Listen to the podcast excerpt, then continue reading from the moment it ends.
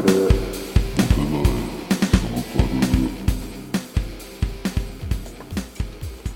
こんにちは。中野すこと申します。この番組中野すこのモテないサブカルではモテる要素が一切ない友人に話しても喜ばれないというか話せる友達すらいないから歓迎なサブカルに関するお話をしています。ちょっと余談ではあるんですが結構この番組撮る場所をですね探すのを苦労してまして家だとちょっと雑音が入っちゃってですね。でカラオケボックスにしようと思ったんですけどカラオケボックスって大きな音を出せるんですけど周りも結構うるさくてですね、えー、最近では個室ビデオ屋というのを対応しております、えー、まあ、個室ビデオ屋とはですねネットカフェだとすげえ漫画がバー並んでると思うんですけどその漫画がエロ DVD になってる感じで僕がよく使うのは90分コース。90分でエロ DVD が6本まで借りれるというコースを使ってます。で最初の頃はこの6本ですね結構マジで結構本気の DVD を選んでたんですけど90分で意外と短いですね。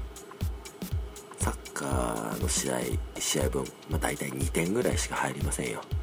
まあ、僕が行くのも2回か3回ぐらいです。そうなった時6本で結構贅沢なんですよ。なので最近では2本だけマジな DVD 借りてあと4本に関しては、ま、チャレンジ枠というか、まあ、サッカー的に言うと新人新戦力を試すという感じで使ってて、えー、マニアックまあ、スカトロ的なやつを借りて、日々自分の新しい感性を高めてるというような、まあそんな余談も入りながら、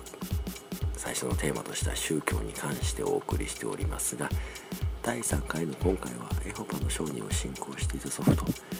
ィリピン人のおばが信仰していたカトリックについてお話をしようと思っているのですが先に言うとこの2つの宗教については私が直接触れた機会がほぼないため超薄いです。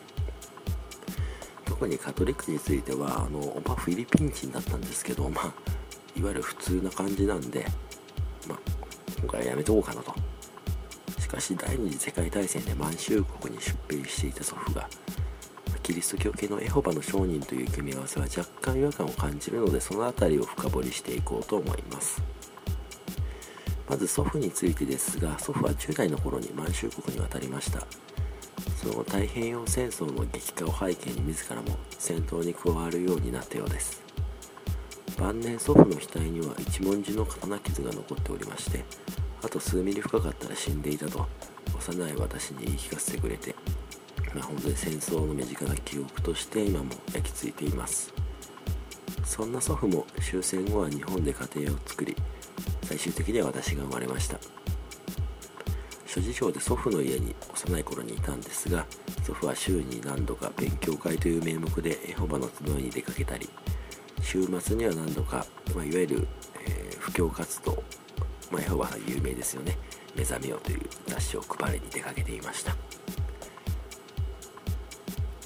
ですが、まあ、過去には日本兵として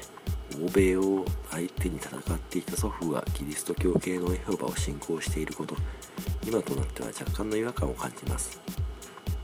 私はここにキリスト教系の、